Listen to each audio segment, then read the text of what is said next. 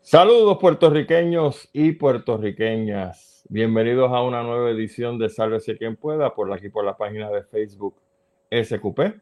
Sálvese quien pueda. Mi nombre es Gustavo Adolfo Rodríguez y esta noche sí que vamos a tener unos temas bien interesantes. Primero que nada, porque estamos celebrando en la noche de hoy el, el cuarto año que estamos con el querido amigo William Torres en Punto de Vista PR, que nos está grabando en vivo ahora mismo y que como ustedes saben llevan con nosotros pues todos esos meses, cuatro añitos. Así que es un privilegio para nosotros estar con William eh, definitivamente en esta saga que él tiene llamado Punto de Vista PR. Y por supuesto, debido a que estamos con él y se celebran hoy domingo, los cuatro años, pues vamos a estar en un programa especial de hora y media. Así que yo les recomiendo que si está en esas, se busque una taza de café o los que no beben café, como yo. Búsquese entonces una gaseosa que tenga eh, cafeína y búsquese un poco y sobre todo disfrute la última parte, la última media hora de este programa porque va a quedar soberbio. No porque lo haga yo, sino por la información que vamos a compartir con ustedes sobre este tema tan escabroso que son los fenómenos anómalos o en buen español los objetos voladores no identificados, los ovnis, o en buen español también los famosos UFOs. Pero de eso vamos a hablar dentro de una hora. Mientras tanto, Recuerden que estamos todos los domingos a través de esta página de Facebook, SQP Sálvese quien pueda. Mi nombre nuevamente es Gustavo Adolfo Rodríguez. Si me quiere buscar, si quiere ver mi cara fea, pues aquí está. No me escondo para decir las cosas que hay que decir, como muchos que están en Twitter y en Instagram y en Facebook, sobre todo, que ponen un perfil falso para insultar. Dije falso. Uy, falso. Para insultar, pero no enseñan su cara terrible de colonialistas completamente asimilados. Estamos hablando de eso a través de Twitter y de Instagram en arroba salvecpr. Estamos también en el canal de YouTube SQP, sálvese quien pueda. Y para facilitarle en la vida, porque como estamos en todos estos sitios, hoy en la página de Sálvese quien pueda, lo puede buscar un poquito más abajo, del video donde está saliendo en vivo, pusimos lo que se llama el link tree. El link tree básicamente todos los medios de difusión que nosotros utilizamos para que usted se entere de la información que tenemos a bien llevarle todos los domingos. Para los que no tengan eh, internet en estos momentos, o más bien en, un futuro, ¿no? que estén escuchándonos en diferido, el link tree se consigue a través del eh, el enlace L-I-N-K-T-R, el link tree, link de enlace, tree de árbol. Lo que pasa es que la palabra link tree se divide después de la R. Es L-I-N-K-T-R punto doble E y entonces diagonal SQP. Sálvese quien pueda. Si usted logra este enlace, que lo pusimos nuevamente en la página de Facebook, entonces no tiene que estar dándole, eh, guardando todas estas páginas, sino que tiene una sola. Y usted le puede dar a lo que quiera. Y sale todo. Eh, me parece que sale uno de nuestros 20 podcasts, que es Spotify. Pero los otros podcasts lo puede ver el listado en todos los videos que se están subiendo semana tras semana. Como siempre le pedimos, por favor, dele like a este programa compártalo si así lo entiende con personas que usted entiende también, pero dando la redundancia, que amerita eh, recibir esta información para compartirla. Por eso es el share. Y así también le pedimos por favor que le den a la campanita de subscribe o el botón de subscribe en YouTube para lo propio. Como siempre hacemos, vamos a pasar a listarles una serie de actividades que tenemos para esta semana, que resulta ser que la semana que viene fin de semana largo. El 4 de julio cae martes. Eso significa que mucha gente lo va a coger desde el sábado y el miércoles regresan a sus centros de trabajo porque van a pedir el lunes. Eh, así que nada, si usted quiere hacer eso, fantástico. Si se quiere desaparecer el fin de semana y no quiere o no puede escuchar el programa el domingo que viene, no hay ningún problema. Como siempre, dejamos todo esto grabado en la página de Sálvese quien puede en Facebook. También la dejamos grabada en la página o el canal de YouTube. Y por supuesto, en los que sé yo cuántos 800 podcasts que nuestra productora técnica Marla Díaz ha tenido a bien buscarlos uno a uno y ahí puede entonces escuchar los programas también en diferido. Pero como el fin de semana es largo, vamos a las actividades porque también son algo numerosas y le va a dar usted la oportunidad de coger la huiranga desde el viernes, si lo va a pedir libre, o de sábado en adelante. Primero que nada, este miércoles 28 de junio se conmemora otro Día Mundial del Árbol. Esta festividad no se le da mucha, eh, mucho destaque en Puerto Rico, porque ustedes saben que tenemos un departamento de recursos naturales completamente inoperante y las actividades que les toca a ellos por ser la agencia que trabaja con los recursos naturales de Puerto Rico, pues ellos sencillamente están en otro mundo, no les importa y por eso están en los revoluciones que tienen continuamente.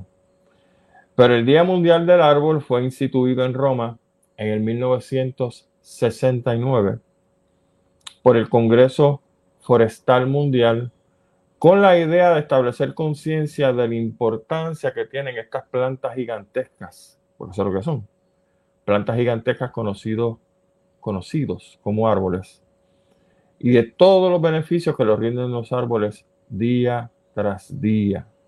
Obviamente el primero y el más grande es el oxígeno y por ahí para abajo eh, mantener la sedimentación a raya, agarrando con sus raíces toda la tierra, brindarle comida y hábitat a decenas de cientos de especies de vida silvestre, darnos la madera que nosotros utilizamos obviamente para vivir, ¿no?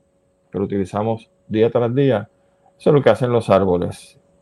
Y una manera bien chévere de celebrar este día, que no tiene que ser el miércoles, pero sí en el fin de semana que viene, es sembrar un árbol.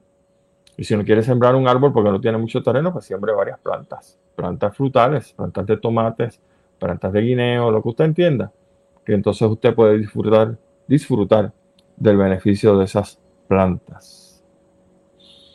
El jueves 29 de esta semana y hasta el domingo 2 de julio se celebra el vigésimo sexto Festival de la Lancha Planúa en la playa de Humacao. Si usted quiere buscar las actividades de estos festivales que les voy a mencionar, por lo general están todos en Facebook. Usted pone el nombre del festival y así le va a aparecer una serie de páginas alternativas y usted, perdón, eh, marca la que usted entienda. Así que se llama el Festival de la Lancha Planúa en playa, en la playa de Humacao. De este jueves 29 al 4 de julio se celebra el Festival El Jobo en el barrio Higüero en Comerío. Nuevamente busqué el nombre del festival, Festival El Jobo, no del Jobo. Festival El Jobo en Comerío y le va a salir entonces eh, todas esas páginas con las actividades, la oferta musical, que básicamente son un montón este fin de semana. Yo imagino lo que se gastan en orquestas, estos organizadores de festivales, pues prepárese porque este fin de semana hay festivales a torche y moche que siguen después del 4, ya verán esto. Del viernes 30 al sábado primero de julio se va a celebrar el vigésimo cuarto Festival Afro-Caribeño en el barrio La Cuarta en Ponce. vigésimo cuarto Festival Afrocaribeño en el barrio La Cuarta en Ponce, también lo puede buscar en Facebook. Del viernes 30 al domingo 2 de julio se va a celebrar en San Sebastián el cuadragésimo tercer Festival de la Hamaca en el estacionamiento del estadio Juan José Tití Beníquez en el pueblo que les acabo de mencionar, en San Sebastián. Y nuevamente, este festival, el Festival Nacional de la Hamaca, aparece en Facebook. De hecho, cuando busque estos festivales en Facebook, eh, usualmente les recomiendo que le ponga 2023, porque como se han celebrado festivales anteriormente, a lo mejor usted cae en la página del 2022 o el 2021 y la información que le va a brindar pues no es la correcta porque no se ajusta al año que estamos. Así que ojo con eso. Mi recomendación, ponga festival, en este caso, Nacional de la Hamaca 2023 y entonces ahí le va a salir la información correcta. Del viernes 30 de junio al domingo 9 de julio, o sea que se comió el otro fin de semana, se va a celebrar el 53 Festival de las Flores de Aybonito. Ese va mucha gente, porque obviamente es un festival muy vistoso y el tema central aquí son las plantas. Nuevamente, ese festival, el Festival de las Flores en Aybonito, está en Facebook, pero ojo, en este festival, y me parece que el año pasado también se hizo lo propio, se está cobrando la entrada. En este caso, los adultos son 7 dólares si usted va durante días laborables, o sea, lunes a viernes, pero si va sábado o domingo le van a cobrar 8 dólares. Y creo que los menores de 15 años estaban en 3 dólares, algo así. Digo, no es la gran cosa tampoco. Pero ojo avisor que en la mayoría de estos festivales no se cobra la entrada, pero en este Festival de las Flores sí. Y yo me imagino que es por nuevamente la oferta musical, porque traer estos músicos que animan todos estos festivales a partir de las 12, 1 de la tarde, eso cuesta chavo, ¿sabes? Y finalmente, el domingo 2 de julio, o sea, el domingo de la semana que viene, se celebra en la Placita Roosevelt el mercado orgánico de 9 de la mañana a 2 de la tarde. El mercado orgánico se celebra los primeros y tercer domingos de cada mes en la Placita Roosevelt, como dije. Así que ya están informados, espero que la pasen muy bien. Definitivamente nuestra recomendación es la misma. Salga a pasear, salga a conocer su isla, su nación, eh, deje sus chavitos pegados si quiere una artesanía. También hágalo. Porque la verdad es que uno no puede estar encerrado en cuatro paredes porque se vuelve loco. Y tampoco estar sujeto al famoso de la casa al trabajo y de la casa al trabajo. Eso es muy peligroso. Usted tiene que hacer otras cosas con su familia o aunque viva solo. Haga otras cosas. Vaya a todos estos festivales, circule, llama a un amigo, llama a una amiga, y conozca gente. Y nada, y la pasa bien chévere. Si quiere tomar o no alcohol, pues ese es su problema, pero es su decisión. Bueno, vamos a hacer nuestro unboxing. Ustedes saben que a diferencia de otros compañeros en internet que tienen programas y que les gusta hacer unboxing, pues nosotros no hacemos unboxing. Hacemos on books porque lo que enseñamos aquí son nuestras recientes adquisiciones de libros para que usted vea lo que está por ahí circulando en diferentes librerías. Yo usualmente voy a la librería mágica en Río Piedras porque ellos me tratan muy bien. Eh, no me auspician el programa, pero les he dicho con anterioridad que la librería mágica tiene que ser la librería más completa de todo Puerto Rico. ¿Ustedes se acuerdan de Teques? en Plaza Las Américas. A mí me encantaba y a mucha gente le encantaba visitar Teques porque tenían libros que usted no conseguía en ninguna otra parte de Puerto Rico. Básicamente eso es lo que está pasando con librería mágica. Eh, y usted pues circula entre todos esos anaqueles gigantescos de libros. Hay libros hasta a veces en cajas porque sencillamente no tienen el espacio. pero su dueño, don Arnaldo, y su señora esposa están tratando de resolver esa situación. Así que les recomiendo que vayan para allá. Librería Mágica en Río Piedras, que no es auspiciador de este programa y no me ponen un chavo en el bolsillo. La atención que me brindan es excelente porque son buenos puertorriqueños. Primer libro que conseguí. No, esa es mágica. Y el que había en. Sí, me está corrigiendo aquí Marla, que si no era Borders. Lo que pasa que antes de Borders estaba Teques. Sí, en los años de la. No, bueno, no en los años de la Guácara. Un poco más jovencito. Este libro es bien interesante. El cocinero puertorriqueño formulario se escribió en 1859 y se dice que es el primer libro de recetas puertorriqueñas. Y una de las cosas que estoy impulsando es que cuando me retire finalmente, o sea, que deje de trabajar en lo que estoy trabajando y viva mi seguro social y dos o tres cosas que tengo por ahí corriendo, pues me voy a dedicar a cocinar. Y espero este, quemarla me engorde como 30 o 40 libras. Porque esa es la idea, ¿no? No, eso no es la idea. La idea es sencillamente poner a disposición de otras personas, pues, el arte culinaria. Y este libro, pues, lo compré precisamente por eso, porque fue el primer libro de cocina.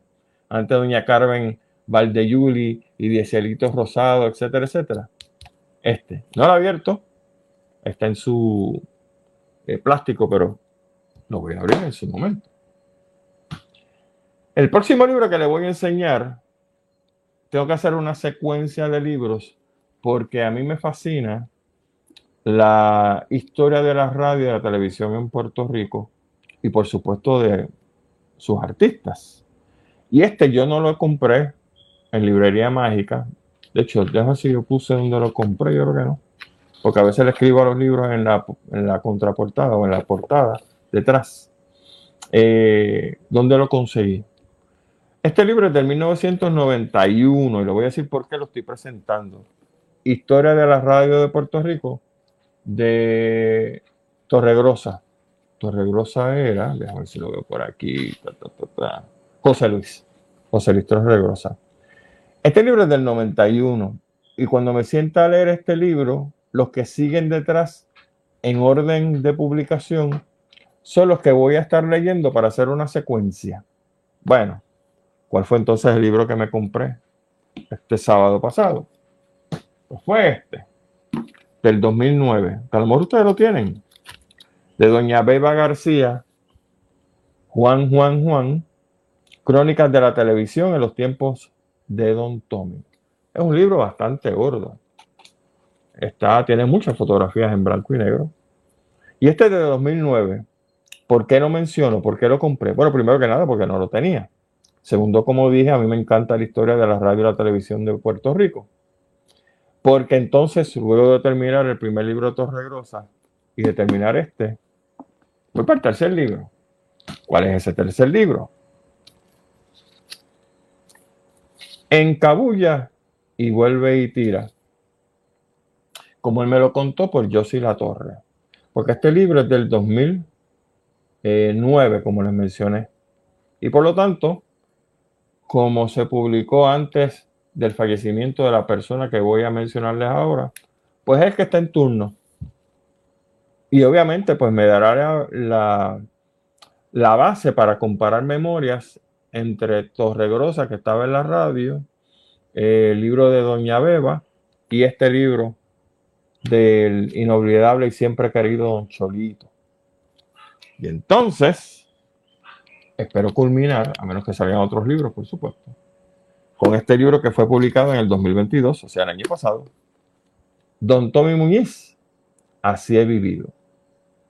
Y como ven, lo voy cogiendo en secuencia el libro primero de Torre Rosa, después el de Doña Beba, después el de Chorito y después el de Don Tommy.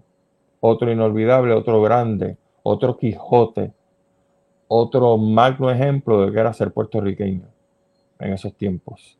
Así que con eso me voy a entretener pronto. Y por supuesto uno no puede dejar el asunto de los recursos naturales atrás y conseguí este libro que lo había visto anteriormente, pero que por fin se me dio la oportunidad de comprarlo. Eh, Planadas Yeyesa, una mirada hacia nuestros antepasados del 2022, escrito por don José Rivera Meléndez, Jorge Ortiz Colón y Pablo Martínez. La reserva Yeyesa está ubicada, es una reserva natural, ¿sabes? Está ubicada en el municipio de Calley. Aparece, obviamente, pues el mapita para que usted vea dónde rayos estamos hablando, ¿no? Y es un libro que me lo habían mencionado ya que tiene mucha información, es muy interesante. Y por supuesto, si es un libro sobre recursos naturales, sobre una reserva de nueva formación, pues por supuesto que hay que adquirirlo. Y el último libro que tenemos no es un libro de un autor reciente, aunque la publicación es del 2020. Y este yo lo había escuchado también, pero tiene un precio bastante alto, porque son dos volúmenes. Y dije, bueno, pues llegó la hora. Uno no puede dejar las cosas para tarde, porque entonces después las busca y no las encuentra. Así es la vida. De hecho, una anécdota de un 30 segundos. Eh, hay un libro que se llama Los helechos de Puerto Rico del doctor eh, Proctor. Ese libro yo lo agarré en mis manos. Usted se acuerda que había una, una librería, no una biblioteca, una librería en el viejo San Juan, cerca de la calle Fortaleza. Pues en los años 90 yo la visité porque me gustaba cuando iba a San Juan visitar la librería a ver qué había. Y vi este libro. El libro valía 80 dólares. Y dije exactamente lo que le acabo de mencionar que no debía haber pasado. Bueno, el libro está caro, pero yo lo busco entonces después. Obviamente usted sabe cuál es la historia. El libro no estaba. Yo tenía los 80 dólares en aquel momento, pero dije yo lo busco después. Por no comprarlo en ese momento. Y ahora el libro está out of print no se publica más porque el doctor Proctor murió. El doctor Proctor era un norteamericano que vivía en Puerto Rico, que quería mucho este país porque yo lo conocí, trabajaba conmigo en el Departamento de Recursos Naturales y era un especialista en plantas, que aquello era filigrana. Aquel señor te cogía una planta y de mirarla te decía especie, género, especie, dónde venía, etcétera, etcétera. Todo un maestro. Bueno, pues volviendo entonces al asunto que nos compete, estos libros que vi el sábado dije, lo compro. No me va a pasar lo que me sucedió con el doctor Proctor. Y le eché mano a este libro gordo, pesa como 5 libras la cosa esta. Y el otro también, este es el volumen 1. Y este se llama, se lo enseño a ustedes para leerlo aquí directo de la computadora. The Cartographic Journey of Lieutenant William H. Armstrong, Puerto Rico, 1908 a 1912, publicada en el 2020 por Lanny Thompson y María Dolores Luque o Luque. Mira esto. Como dije, el precio es caro, pero había que adquirirlo porque de nuevo, uno lo busca después, no aparecen, a uno le da un dolor en el alma y por supuesto esto no es para yo ponerlo aquí atrás en mi biblioteca, que coja polvo y entonces echármela con mis amigos que tengo unos libros caros. No, señor, yo me siento a leer. Eso estaba en el, obviamente en el plástico porque así lo voy a dejar hasta que llegue el momento de sentarme a leer y de esa manera entonces me ilustro un poco más sobre este señor del ejército que fue encomendado cuando ocurre la invasión norteamericana en el año 1908, se le dice a este señor, ¿sabes qué? Eh, te vamos a enviar con un equipo y vas a hacer la topografía, la geografía de Puerto Rico. Olvídate lo que hicieron los españoles, que eso no nos interesa. Vamos a hacer la nuestra. Y este señor se dedicó, como dije, en 1908 al 1912 a recorrer todos los campos, pueblos, valles, montañas, etcétera, de nuestro Puerto Rico y mientras hacía su trabajo, escribió unas memorias. Y dicen las malas lenguas que eran 12 memorias, 12 libros de memoria. La memoria, el libro número 7 se perdió y del libro número 3 hay información parcial. Los investigadores Thompson y Dolores Luque agarraron esas memorias, las escanearon le pusieron, las imprimieron en un papel bueno, que por eso es que es pesado el libro y el papel es de lo que me dijeron, excelente. Me lo dijo don Arnaldo. Y ahí están las memorias. Así que nuevamente es historia de Puerto Rico. ¿Y por qué no? Hay historia, hay historia. Y si se tomaron el trabajo, estos dos excelentes investigadores, de hacer lo que hicieron y coger estas memorias y ponerlas como estaban y explicarlas en español, porque también se explica en español, pues hermano, no se piensa dos veces y hay que adquirir ese libro. Así que ahí está. Vamos a ver qué sucede la próxima vez que visite otra librería en Puerto Rico, con qué salgo para compartirlo con ustedes. Voy a hacer algo extraño. Voy a hacer referencia a un escrito of all people de Mili Canjiano. Los otros días celebramos el Día de los Padres, como todos los años, y los otros días celebramos también el Día de las Madres, como todos los años. Y estaba viendo las diferentes columnas de los autores en primera hora. Y vi la de Emily y la fui así pues, por encima porque básicamente es una columna de bochinche. Pero cuando llego al final de la última parte de la columna, me detengo porque hay una historia de lo más interesante. Y nosotros como padres tenemos que prestar atención a las cosas que suceden con nuestros hijos. Voy a leer esta parte de la columna de Doña Mili Canjian y dice así. Lean este relato de la vida real. Sucedió en Caguas hace apenas una semana y la columna es de esta semana, así que fue la semana pasada. Sucede que esta chica que quiere ser cantante y cuyos padres no son millonarios, pero la ayudan en los gastos, pues tienen fe en su talento, tiene una amiga del Jet Set, le llama a ella, que les recomienda llamar a este productor musical muy, muy conocido para que le escuche le envíe un demo, o sea, que la chica le envíe un demo al productor y vea si él la quiere conocer y producir sus canciones, ya que la chica, aparte de cantante, es compositora. Pero sucede, dice Mili Canjiano, que el número de teléfono de la chica del jet set que tenía el productor no era el correcto. La chica llama al teléfono que le dieron de este productor pero la persona que le contesta a la chica, que obviamente no es productor, no es la persona que ella estaba llamando, se hace pasar por el productor y le sigue el juego. Él habla con la aspirante a cantante y le pide fotos. Ya empezamos. Porque si tú quieres vender tu voz, pues tú tienes que estar pidiendo fotografía. Digo, entiendo yo, ¿verdad? en un concurso de belleza. Sigue la narrativa de Milly Canjiano. Ella le dijo que la buscara en Instagram, la chica tiene Instagram, y comenzaron a dialogar sobre la música, ella creyendo que él era el maravilloso productor musical, y él creyendo que la chica es millonaria por las fotografías que tenía montada en Instagram y por su forma de hablar. Obviamente, es una joven bien preparada. Por supuesto que se va a expresar bien, ¿verdad? De hecho, la chica está en la universidad actualmente. Sigue la narrativa.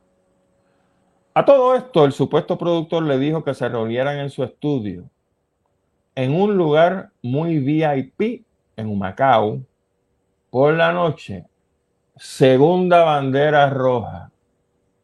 ¿por qué yo me tengo que reunir por la noche en tu estudio? Porque no de día, horas laborables. Esta es una conversación profesional. No vamos a salir, esto no es un date. Sigue la narrativa. A ella le resultó raro. Claro que tiene que resultarle raro. Eso tiene cerebro. Y más raro le sonó a su amiga del jet set. El tipo tercera bandera, brother. Es que si llega a ser mi hija, yo la agarro por el cuello y empiezo a estrangularle un, un chispito a ver si chilla. El tipo le dice que no podía enviarle el pin del lugar de su estudio, de su famoso estudio, pero que la iba a recoger en la entrada del complejo residencial donde ella vive. Perdóname la expresión. No me jodas. Sigue la narrativa. A todo esto, a la mamá de la chica, a la madre de la chica, que es abogada y que no tenía hacerlo, que hacerlo, le sonó raro. Las madres siempre echan para adelante con esto. Cuando una mamá percibe una nébula, un truquito, se lo dice a la hija. Y le recomendó la mamá a la amiga del jet set y a su hija que no fueran. Por supuesto que no. Entonces, para ver cuál era el teléfono, porque como había este nebuleo, pues la chica del jet set conoce a Mili Canjiano. Es que entra a Mili. Y llama a Mili y le pide el teléfono del productor musical que Mili conoce desde hace años. Mili le da el número a la chica del jet set y la chica del jet set se lo da entonces a la muchacha la muchacha llama al teléfono que le dieron ahora nuevo, que se lo consiguió Mili Canjiano. Y dice el tipo cuando hablaron con él que él no sabe nada, que nunca había escuchado de la chica y que mucho menos la citó para ningún estudio y que su estudio no es en Humacao. Termina Mili la narrativa diciendo, ¿Qué quería este individuo con la chica del jet set y con la que quiere cantar? Yo sé lo que quería. Y usted sabe también, porque usted no es ningún morón. Quizá nunca lo sabremos. Claro que no lo sabremos. Pero la familia sigue investigando para llegar hasta las últimas consecuencias y que no cojan a las chicas de lo que no son. No es cuestión de coger a las chicas de lo que no son. O tú tienes un pajarraco como este, que le sigue el juego a la muchacha y dice que no puede enviarle la ubicación de su estudio, pero que la recoge. Ay, que tiene que ser de noche el asunto. Yo lo que hubiese hecho, allá usted, yo, si es mía, dile que sí que te venga a recoger. Y entonces hablo con dos o tres amigos míos maleantes. Cosa que cuando él llegue y le abra la puerta a la chica, la chica no va a entrar y lo que van a aparecer dos, son dos o tres carros que lo van a rodear. Y yo, padre orgulloso al fin, protegiendo mi sangre, le voy a preguntar al tipo si él es fulano de tal, porque él dijo que era el productor. Y le digo, déjame ver tu identificación. Y cuando los chorros de excremento empiecen a bajar por el pantalón del tipo, entonces uno tranquilamente, con mucha dulzura, con mucha fineza. Lo agarra por la solapa, por el cuello. Y le dice, mira, canto de, usted ponga la mala palabra que usted quiera aquí.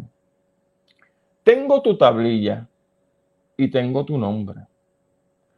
Tú te me acercas a 10 millas, 50 millas, 100 millas de mi hija. Va a ser la última vez que tú te acerques a ella con todos los amigos escuchando y con la chica escuchando. Y le digo para finalizar, ahora vete canto de, ponga la palabra que usted quiera aquí, y pongo una querella en la policía, que te voy a estar esperando. Se acabó el asunto. Como tú tienes ya la identificación del tipo, tienes la tablilla del tipo, este becerro jamás en su vida va a parecerse, como dije, ni a 100 millas de distancia de la casa de tu hija. Y quiero felicitar a la madre. No menciona al padre aquí, Milicangiano, en su narrativa. Pero quiero felicitar a la mamá porque ella hizo, hizo exactamente lo que yo hubiese hecho si el padre estuviera en esta narrativa. ¿Cómo que el tipo te dijo esto? ¿Cómo que qué? Y yo le sugiero entonces que busque el teléfono correcto y que llame a ver si es verdad que es el tipo con lo que le acabo de decir. Y miren, un buen colorín colorado, este tipejo se ha acabado. Así es como se brega con estos elementos. Y esta historia la digo porque yo todavía tengo chicas que son entre adolescentes, adultas jóvenes. Y hay que estar ojo avisor. De hecho, a una de mis chicas, usted sabe el famoso polvito que le echan para atontarlas y después violarlas. Trataron de hacer eso con una de mis, de mis hijas. Obviamente yo no estaba, porque yo mando a trancar el negocio y ahí pues alguien creo que va a salir maltrecho del sitio. Pero eso le pasó. Lo que pasa es que ella no estaba sola. Mi hija estaban con otras personas cuando empezó a sentirse mal porque el tipo logró echarle el polvito de este en la bebida. Le dieron primeros auxilios, se la llevaron al hospital y entonces pues el susto pasó. Pero así los hay, señoras y señores. Hay becerros que deberían estar ocho pies bajo tierra. Y yo como padre sé lo que hay. Y usted como madre, y usted como tío, y usted como primo, también sabe la que hay. Ojo con estos becerros, porque son de esa subraza, subcultura, llamadas puerco riqueños. Vámonos al COVID, porque es que hay que seguir hablando del COVID, pero no del COVID en Puerto Rico. Resulta ser que en la China hay una cepa nueva mucho más infecciosa que las que se conocen hasta ahora y que está provocando en estos momentos un nuevo brote en varias provincias. Aunque los síntomas no son tan fuertes como el último brote que pasó en China, los alegatos es que eso es una, una, eh, una enfermedad, en este caso un virus súper contagioso. Esta cepa es súper contagiosa. Hay un doctor que se llama Song Nashan, que es el consejero autorizado del Partido Comunista Chino sobre asuntos de salud, y le indicó a los directivos del Partido Comunista Chino, porque esto sí lo quisieron dar a la luz. Recuerden que los comunistas, los de los chinos estos, dicen lo que les conviene, exactamente como hace el gobierno de Estados Unidos también. Déjense de tonterías aquí. Y dijo el señor este que es el máximo eh, consejero del Partido Comunista Chino en Asuntos de Salud, que para esta semana que viene, donde termina junio, empieza julio, se iban a estar contaminando en la China aproximadamente 65 millones de personas por semana. No lo dicen los americanos.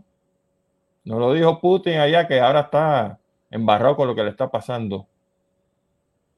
Lo dicen los mismos chinos.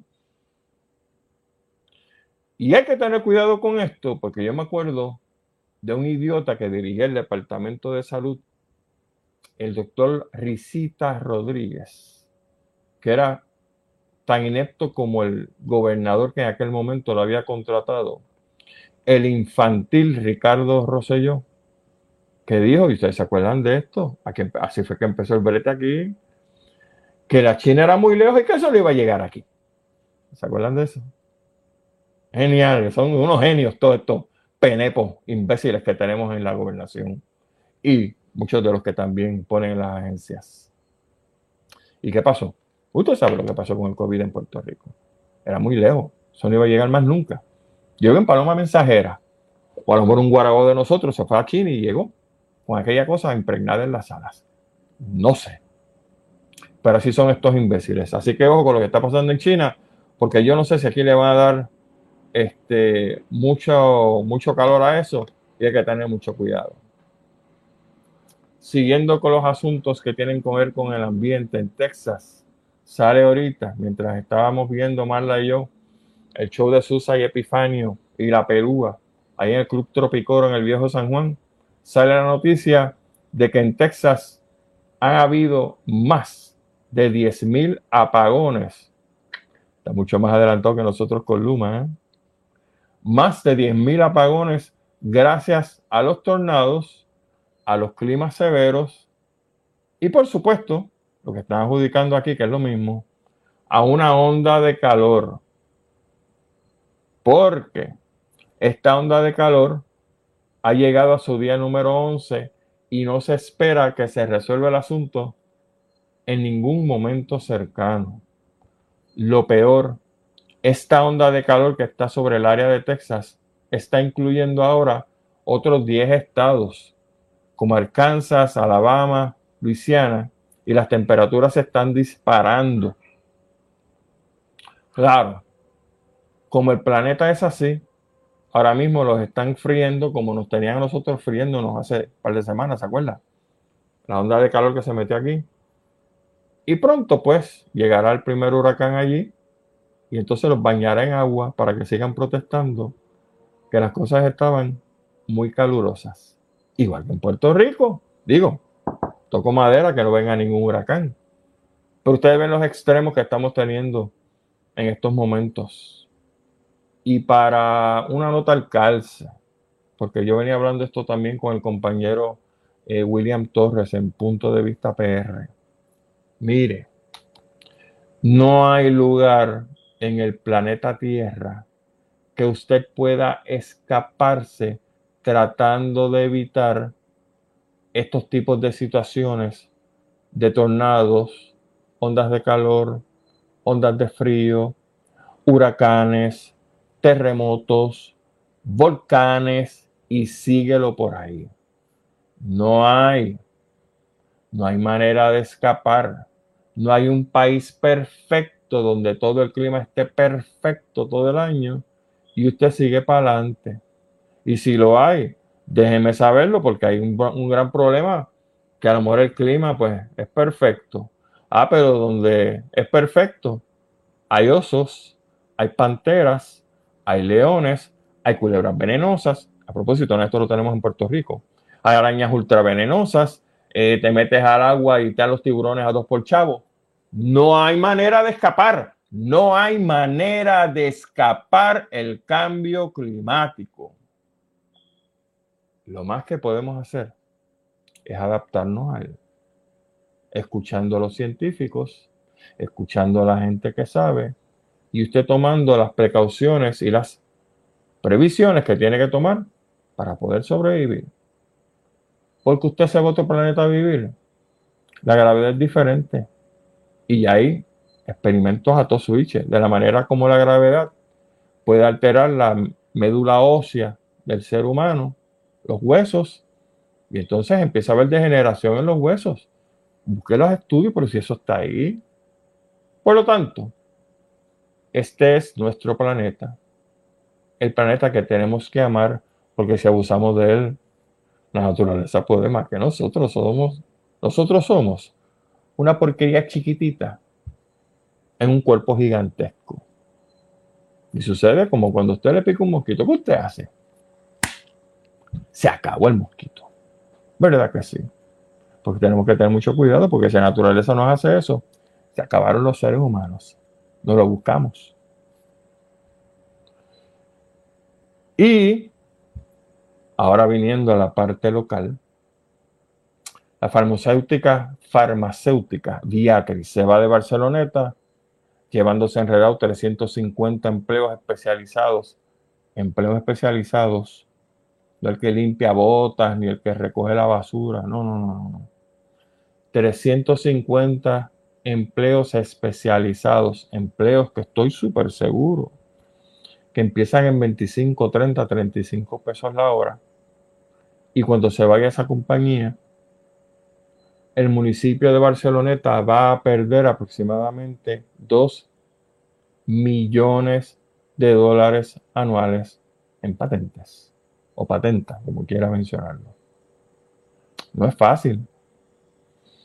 La reacción de nuestro querido gobernante inepto es que esos edificios se van a utilizar porque va a seguir llegando gente. Sí, cómo no. Digo, que no sean los títeres de la ley 60 que vienen aquí a crear un tax haven en Puerto Rico, un área de libre de impuestos y no traen un maldito empleo para Puerto Rico. Y el títere gobernador que tenemos aquí dice que aquí no hay problema con eso. Pues. Dale que está. Usted sabe que aquel vive completamente enajenado. Yo creo que es un Ricardo Rosselló 2.0. Lo que pasa es que aquel era infantil. Aquel sí que era un morón infantil. Este sabe y como sabe, pues de mala entraña. Porque aquel era un ignorante, no era mala entraña. Este es mala entraña. Y entonces, pues, sencillamente no hay ningún plan para retener a esta gente. Alegadamente es por el costo energético. Yo no sé porque yo no estuve en esas reuniones tomando decisiones junto a su junta de directores. No sé. Eso ya cae más en el área de chisme. Pero la realidad es que estamos perdiendo farmacéuticas. Y el vocero publicó en esa noticia que esta noticia, dice la cita, se une al cierre de Bristol, de Tiva o Teva, de la Avon y de Merck, lo que va a significar entre el 20 y 24, 2024 y 2025 la pérdida de mil empleos directos. Y usted dice, pues mil empleos, pues no es la gran cosa, es, es malo, pero no es la gran cosa. No es que eso no termine ahí. Como yo hago documentos ambientales, hay unas fórmulas que hay que utilizar cuando usted hace la narrativa de los empleos, en este caso, que se va a crear porque usted está creando una compañía nueva y va a ocupar un área nueva, etcétera. Y los números que los obliga a usted la Junta de Planificación a utilizar dicen que por cada empleo directo que se crea, se crean tres empleos indirectos. Y viceversa.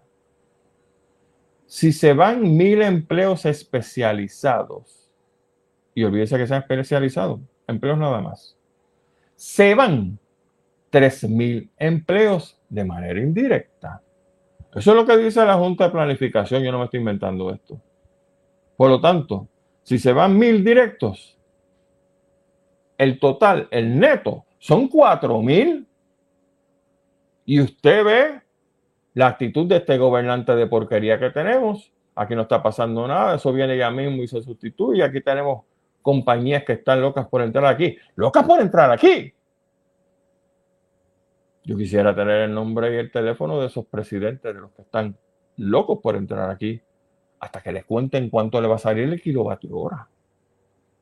Por ejemplo, hasta que vean los números de criminalidad en Puerto Rico. Por ejemplo.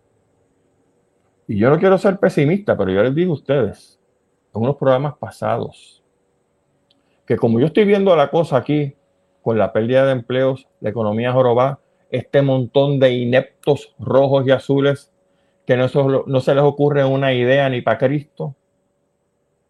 Aquí lo que se va a poner de moda es empezar a raptar personas y a pedir rescate. Sí, como en Sudamérica. No a raptarme a mí. ¿Qué quieren mis libros? Pues llévatelo. No sé, vas a hacer una pira con ellos. Los vas a quemar, no sé.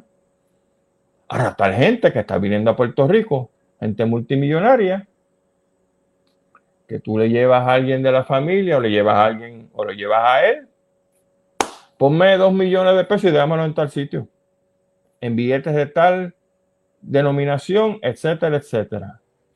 Vélelo. Vélelo lo que eso es lo que viene. Porque no es el asunto solamente de tirar droga. Tú no haces dos millones de dólares de un cantazo. Toma tiempo. Pero si tú raptas el familiar de uno de estos elementos que llega aquí bajo la ley 60. Ah, tú le raptas un nene. No digo yo para pedir dos, pide tres.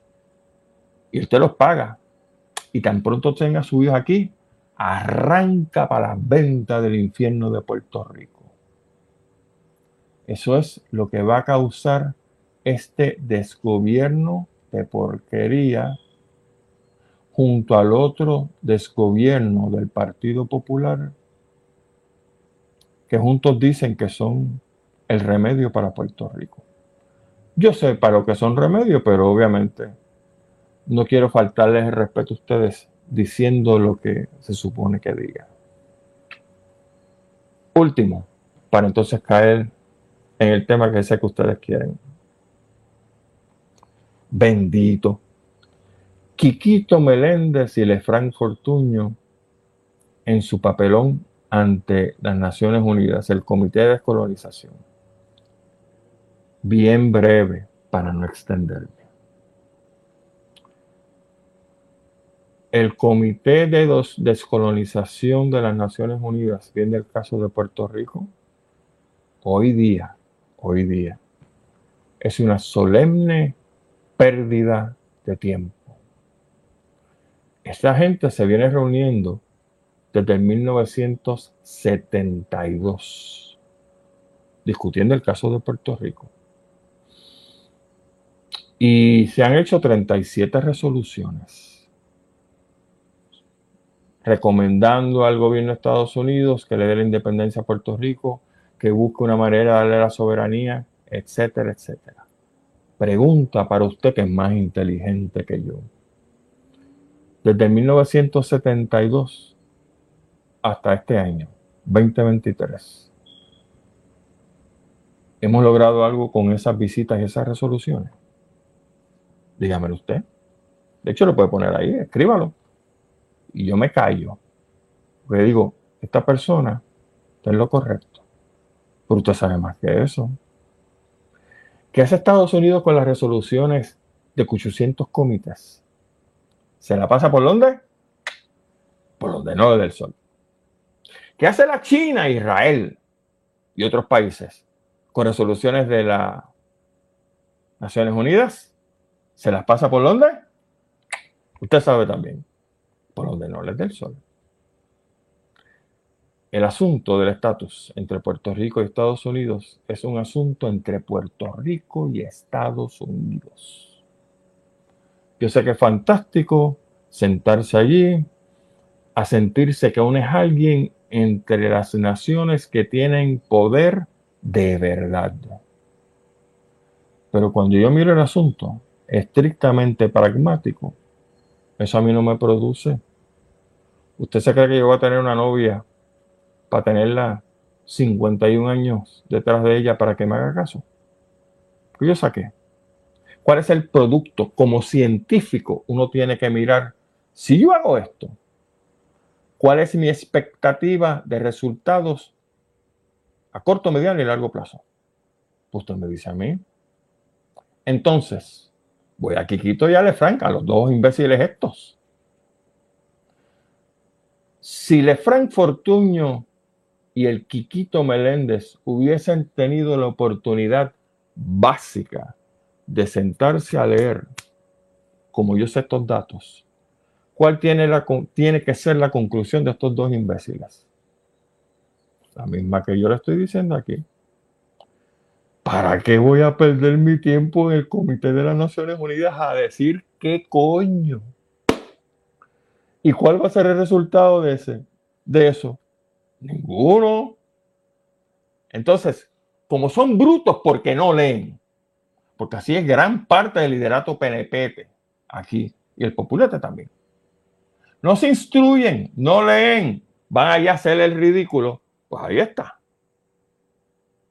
Entonces, los mandan a callar con toda razón. Las naciones aludidas en sus estúpidos mensajes protestan Aquí yo no viene a que usted me insulte en mi sistema político. ¿No le gusta? Tómese dos aspirinas y vayas a dormir. Aquí vinimos a discutir por qué Puerto Rico tiene que ser descolonizado y cuál es la mejor manera de hacerlo. Y usted sabe lo que yo pienso de eso. Pero entonces van allí a hacer el ridículo y lo peor. Dos cosas peores. Uno, no se comunica en inglés porque los dos son unos brutos y no saben hacerlo. El inglés es el idioma universal. Y no estoy diciendo que el que no sepa inglés es un bruto. No, señor. Yo no sé francés. Quisiera conocer el italiano, quisiera hablar también portugués, porque a mí me encanta Brasil. Eso no me hace bruto. Lo que pasa es que yo no soy atrevido para meterme en un sitio como este y no poder comunicarme en el idioma universal, que después de todo es el idioma de los que están aquí, de los invasores. Y yo demuestro que por lo menos tengo algo de sapiencia, hablándoles en inglés, hablando los términos legales en cuatro minutos que me van a dar, estableciendo mi punto, and goodbye. Salgo del edificio me veo una Coca-Cola con un hot dog ahí en Nueva York. Pero esto es ni eso. Segundo, Dios mío, es que son brutos de verdad. Y con esto termino. Si tú estás en el comité de descolonización donde la gente vota para que se le dé a Puerto Rico una autonomía para poder decidir qué quiere hacer, tú vas a insultar a los que votan con qué propósito? Para que voten a favor de lo que tú quieres y los insultas. Brother, de verdad, de verdad que hace falta cerebro en esa guata. Y qué bueno que pasó así. Para que vean todos allá afuera, todas las naciones que son autónomas, el problema tan grande que causa ser un colonizado. El papelón que lleva uno ser un colonizado. Con esto me voy exclusivamente para los amigos WEXS X61. Me despido de todos ustedes, agradecido por esta oportunidad. Será entonces hasta el lunes de la semana que viene, cuando estaremos en otro programa de Sálvese quien pueda. Hasta entonces, nosotros nos quedamos, porque tenemos media hora más, como dije, gracias al compañero William Torres, de punto de vista PR. ¿Y por qué nos quedamos? Porque estamos celebrando los cuatro años de Sálvese quien pueda, punto de vista PR, y nos van a regalar media hora más. Y ahora sí que entonces puede buscar su café, busque su soda, busque su popcorn y amárrese los pantalones porque lo que viene es muy serio. Permiso.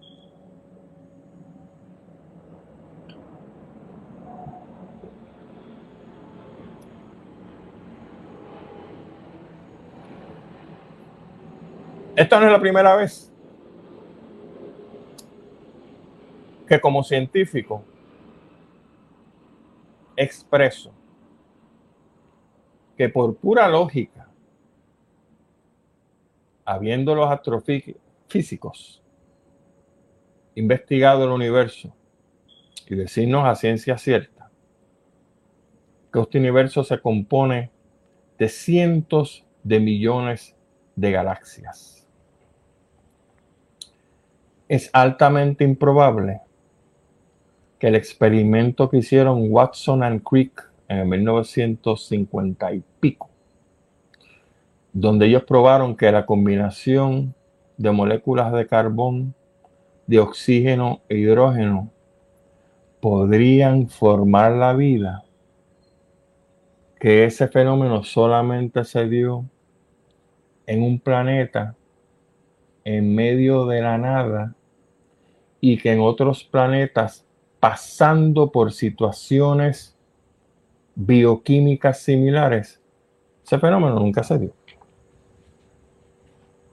Por lo tanto, como científico, tengo que establecer que del punto de vista de probabilidad es altamente improbable de que nosotros seamos las únicas formas de vida en las galaxias cercanas a nosotros y digamos usted, las que no se conocen, porque no hay manera de medir el universo. Hay teorías, por supuesto, pero nadie ha cogido una regla de este punto a este punto. Mira, son tantas trillones o cuatrillones de millas. Y esto es en tres dimensiones. Eso no es lineal. Esto es para todos lados. Por lo tanto, una de las cosas que tenemos que fomentar al hablar sobre la probabilidad de que exista vida en otros planetas, en otras galaxias, y que nos hayamos topado con esa vida aquí en el planeta Tierra, tiene que ser el escepticismo. No es lo mismo que yo crea con probabilidad, por probabilidad de que haya vida en otros sitios, a rendirme a esa idea. No. Yo tengo que evidenciarla. Tengo que probarla. Tengo que demostrar, por ejemplo, de que ese material que yo tengo conmigo, los radioisótopos de ese material, no son los mismos que yo conozco en el planeta Tierra. Que la ductilidad de ese metal o de esa sustancia que yo tengo conmigo, de esa, de esa forma que yo tengo conmigo, no es conocida en el planeta Tierra. Que la conductividad tampoco. Y debe que estar. Y una vez yo tengo eso, lo someto a todas las pruebas científicas, habidas y por haber. Y se puede levantar la mano y decir, bueno, lo que pasa es que descubrimos un material nuevo fantástico. Pero no se levanta la mano cuando ese material nuevo que yo descubrí en el patio de una casa, en un desierto, en el fondo del mar, se repite el material, pero se repite de manera diferente. Antes era una esfera, ahora es un cuadrado, después un romboide. Y viene por ahí para abajo. Por lo tanto, yo tengo que ser escéptico al examinar ese material para estar seguro de que no pertenece a este planeta. Eso significa que los estándares míos para probar que este material no es del planeta Tierra tienen que ser más estrictos y más severos. Y entonces, con esa severidad, yo puedo ir a la comunidad científica y probarles a ellos de que lo que yo tengo en mis manos no es conocido en el planeta Tierra. Y eso se acelera, no cuando tú tienes un loco diciendo que lo raptaron para examinarle la próstata o que estaba flotando en su cama y lo subieron a una nave. Eso es fantástico. Son historias bien chéveres, ¿verdad? Entretienen muchísimo. Pero cuando tú tienes personas, como está sucediendo ahora, y por eso me dio la real gana de hablar de este tema hoy, en esta media hora que nos está regalando, punto de vista PR, cuando esas personas están asociadas a aparatos militares norteamericanos y están diciendo bajo juramento, déjeme hacer una aclaración aquí. Si yo me convierto en un whistleblower, lo que llaman los norteamericanos un whistleblower, un chota, que va a decir que aquí hay corrupción, que estos son los tramposos, a ti te dicen, ah, fantástico, qué bueno, escribe tu historia. Y tú la escribes. Ahora levanta la mano. Y tú vas a juramentar de que lo que tú estás narrando es la realidad y que a ti te consta y que los hechos son ABCDE. Tú sabes por qué. Porque si te pones sabroso hacerle daño a alguien queriendo ser un whistleblower, un chota para hacerle daño a alguien, Usted sabe lo que pasa con las personas que mienten bajo juramento, ¿verdad? No les hacen así y los mandan a la casa. Eso es cárcel. Es delito grave. Vas a pasar un buen rato en la cárcel. Y estas personas que se están acercando al Congreso de Estados Unidos como whistleblowers tienen que juramentar lo que están diciendo. Porque si los cogen en pifia, papá, Vienen los carros negros, te tocan a la puerta. Usted fulano de tal. Tenemos un orden de arresto. porque usted nos mintió. Con ese marco, señoras y señores y puertorriqueños todos, es que vamos a empezar a discutir qué está pasando aquí. Porque cuando empecé a ver tanta y tanta información, que fue la misma que usted vio, no estoy haciendo aquí nada nuevo, dije, déjame enmarcar esto en un tracto lineal. ¿Qué está pasando? ¿Qué se está diciendo?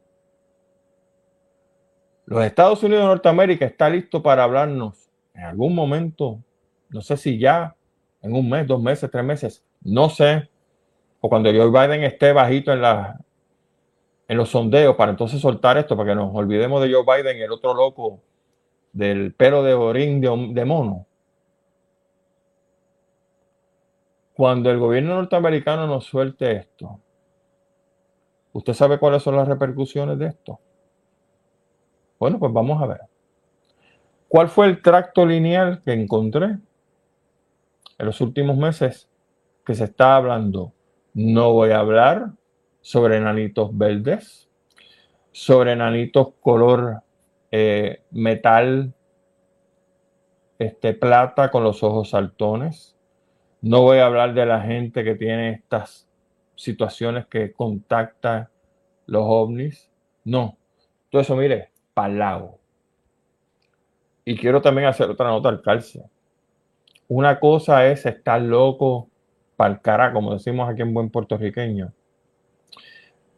Pero otra cosa es tener alucinaciones. Y yo no me burlo de la gente que tiene alucinaciones, por si usted no lo sabía. Los científicos dicen que los años en que más pesadillas tiene un nene es entre los 7 y los 11 años. Y esas pesadillas pueden ser recurrentes y pueden ser fuertes. Y resulta ser que tú las guardaste aquí atrás o te convertiste en un adolescente, adulto joven, adulto, adulto mayor. Y en algún momento pueden salir de nuevo como alucinaciones. Y eso no te hace loco.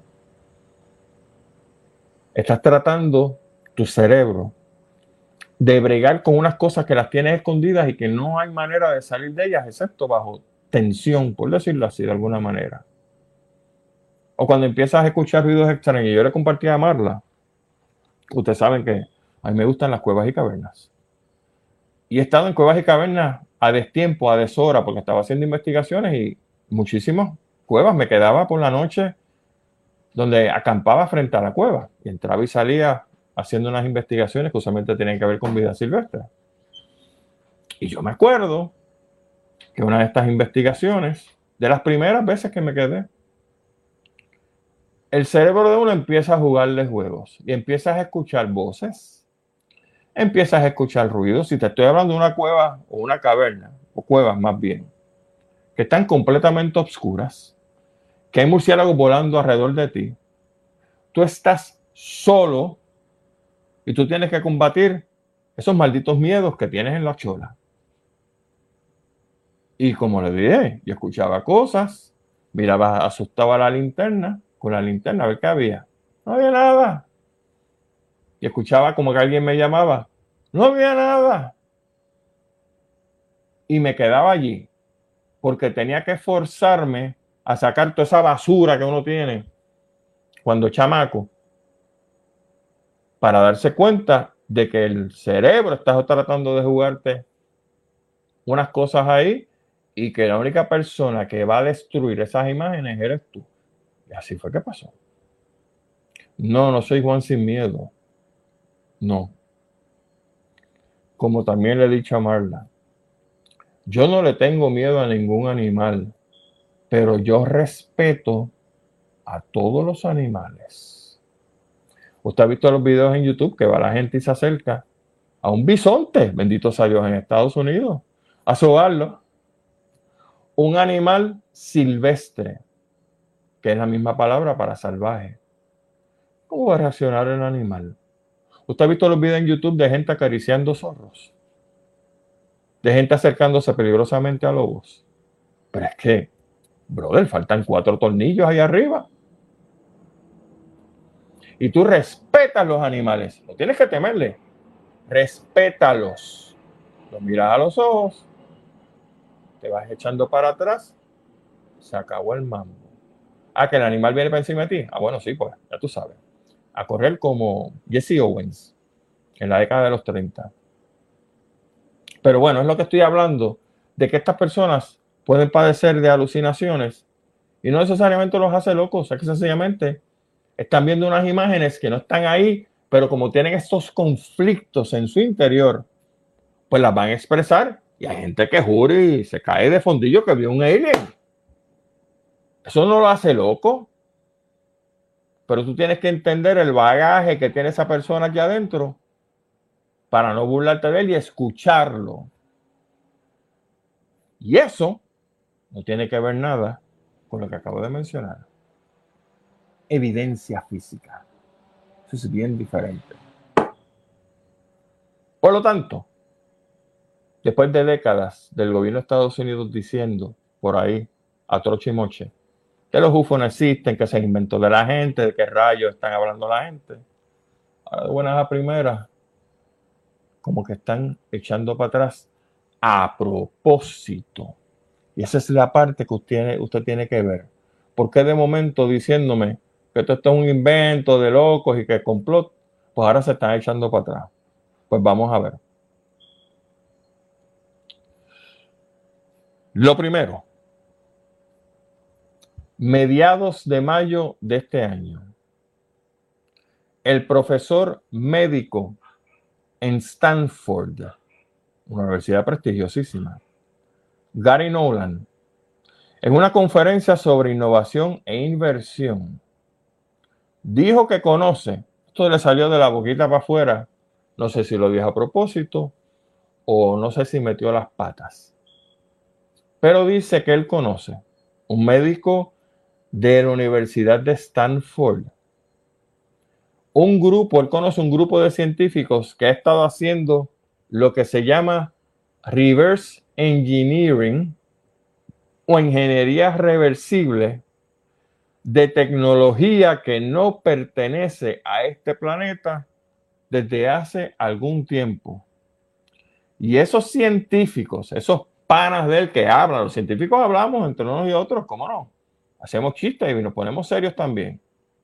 Esos científicos le comentaron al doctor Gary Nolan que el gobierno de Estados Unidos va a hablar sobre esto de manera oficial en algún momento.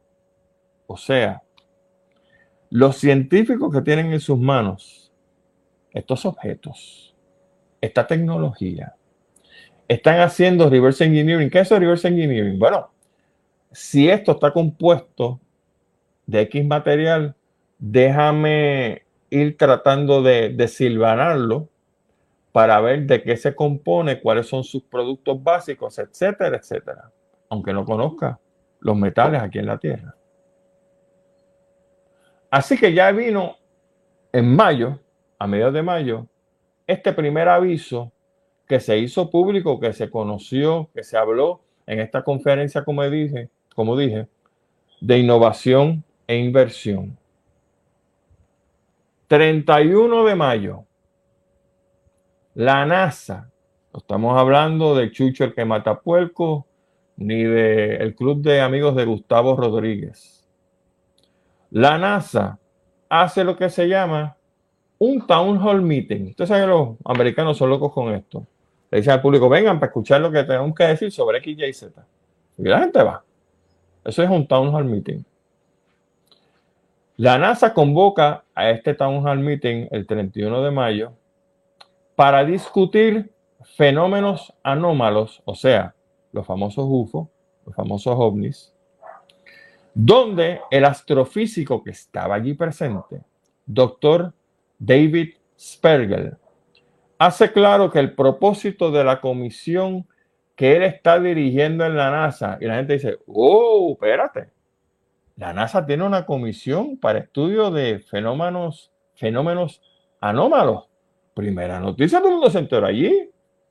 Pues sí, soy el director Este astrofísico es el director de esa comisión. Y dice que el propósito de la comisión que él dirige en la NASA es proveer a la comunidad científica unas guías o un mapa que podrá ser utilizado para analizar datos posteriores sobre estos fenómenos. No lo están negando. ¿Usted escuchó esto? Él no se para decir, estos son cuatro boberías de los locos estos que piensan en todas estas teorías de conspiración. Y nosotros no vamos a hacerle caso. Todo lo contrario, por eso la gente se cayó de las sillas allí. Un buen golpe en la cara. Como diciendo, empieza a prepararte. Estados Unidos. Empieza a prepararte. Mundo. De lo que vamos a hablar aquí.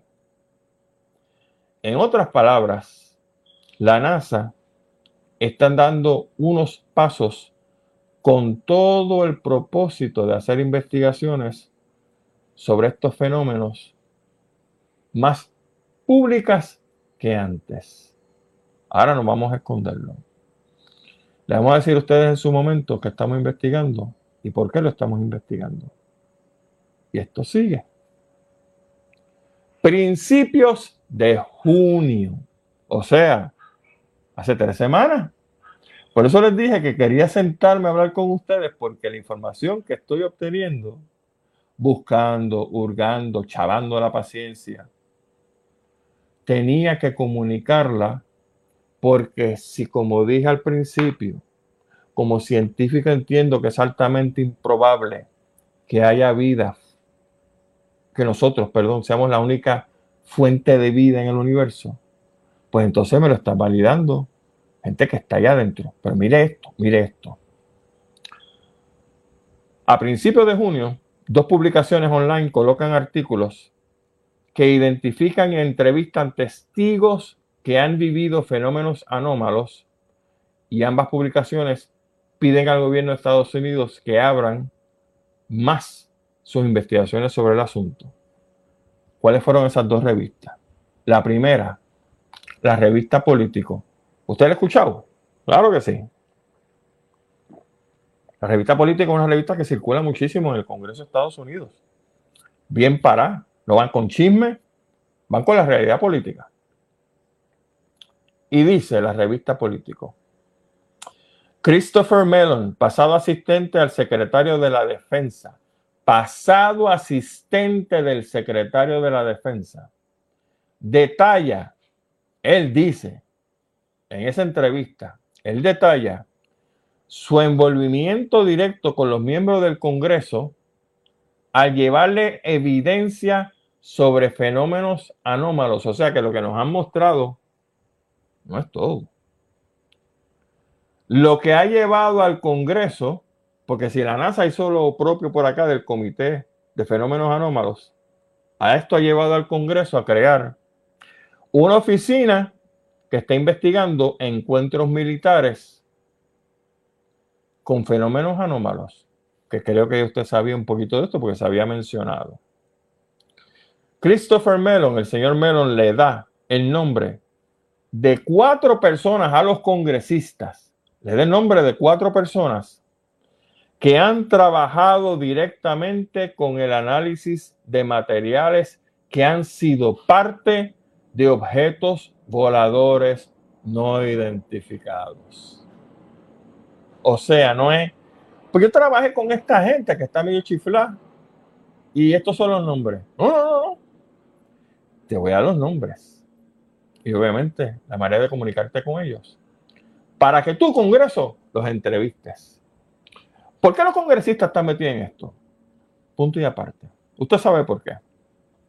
Porque las otras agencias gubernamentales tienden a despachar los asuntos como que son teorías de conspiración y por lo tanto déjame en paz que estoy trabajando otras cosas. Y los congresistas que son la representación, se supone, la representación de un pueblo para establecer sus leyes, si ellos están informados, ¿qué le van a decir las personas envueltas bajo juramento un Congreso? Oh, nuevamente, usted miente, usted coge cárcel, coge un desacato y se va por, por este, mentirle al Congreso en este caso. La segunda revista, esta está más interesante todavía. La segunda revista se llama The Debrief. Los reporteros en esta revista llamados Leslie Kean, K-E-A-N, y Ralph Blumenthal detallan las alegaciones de una persona llamada David Charles Grush. Charles Grush, David Charles Grush, es un oficial de inteligencia que se convirtió en whistleblower. Escuchó esa parte para que no la dijera bien. Es un oficial de inteligencia que se tiene acceso, mire, a todo lo que le da la gana, casi todo lo que le da la gana. Que parece que dijo, no, esto se acabó. Yo me voy como chota, whistleblower, que yo dije ahorita que tenían que hacer los whistleblowers si van a llevar la información al Congreso de Estados Unidos juramental. Porque si lo que estás diciendo es falso o tienes otras entuertos en tu, en tu psiquis, en tu alma, vas preso, papito.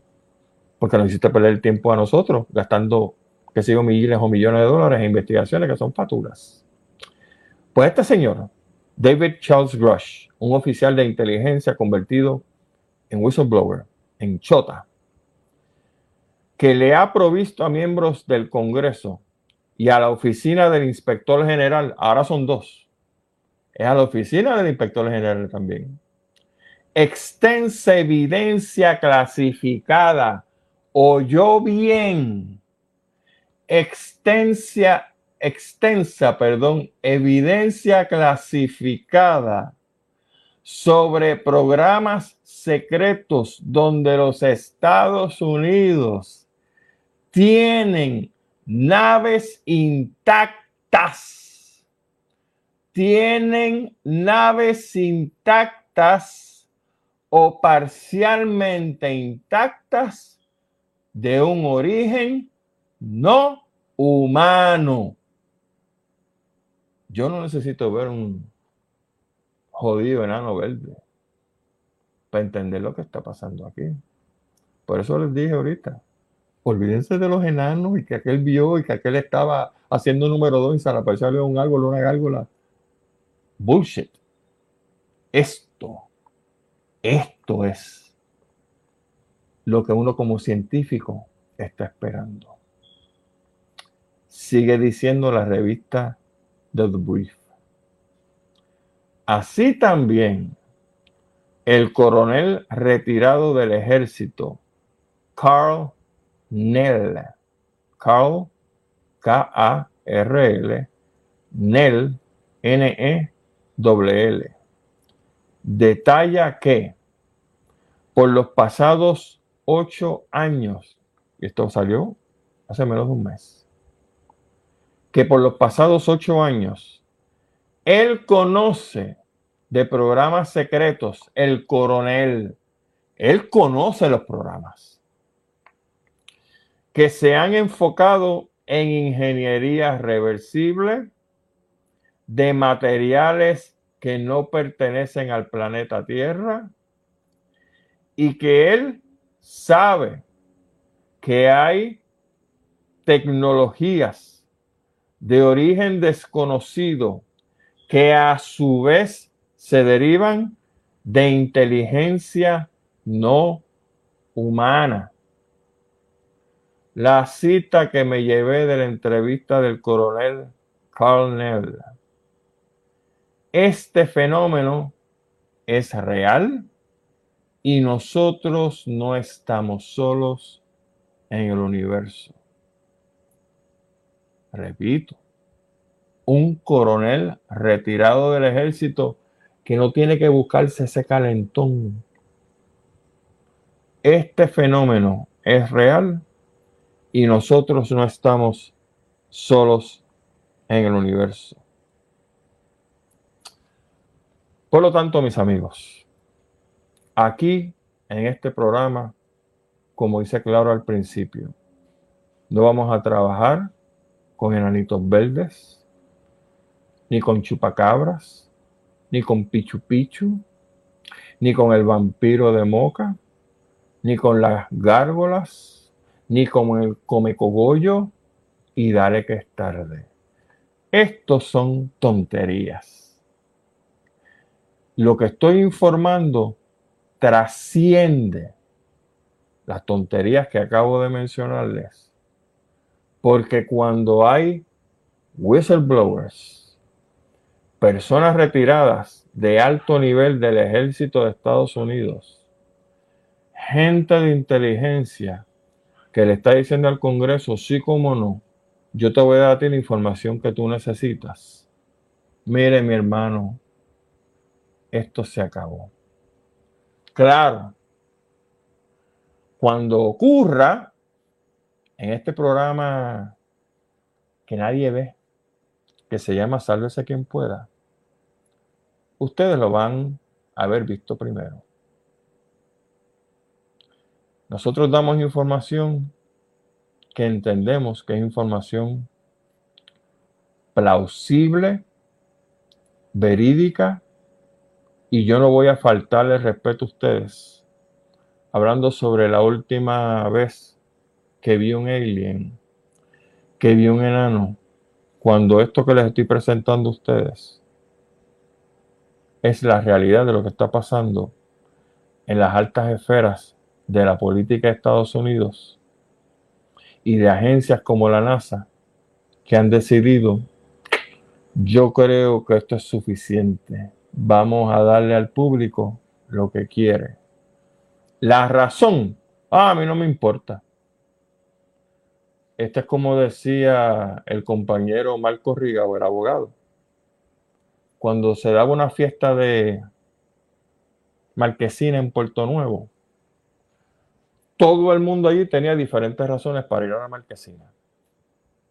Uno estaba velando a una muchacha, el otro iba a buscar pelea, el otro quería verse con unos amigos que hacía tiempo no veía. Todo el mundo en esa marquesina tiene diferentes razones para estar ahí. Pero al final, lo importante es la fiesta que se dio. Y a mí no me interesa nada el por qué Estados Unidos va a soltar esta información. A mí lo que me interesa es que la información sea verídica y yo, yo, allá usted, usted hace lo que le da la gana. Yo me voy a echar para atrás en la silla pensando el caos que se va a formar en Estados Unidos y en el mundo. Un caos positivo en términos del significado social político y religioso que implique que por fin tenemos evidencia de que no estamos solos y que ya me imagino que no tendremos que gritar, sálvese quien pueda. Mis amigos, mi nombre es Gustavo Adolfo Rodríguez, es un honor para mí haber estado con ustedes esta noche. Espero que les haya gustado el programa. Espero que les haya gustado esta última parte, hablando sobre los fenómenos anómalos. Y ya nos veremos entonces la semana que viene en otro programa, por aquí, por SQP, Sálvese quien pueda, con este su servidor, Gustavo Adolfo Rodríguez. Hasta entonces, buena semana. Nos vemos el domingo.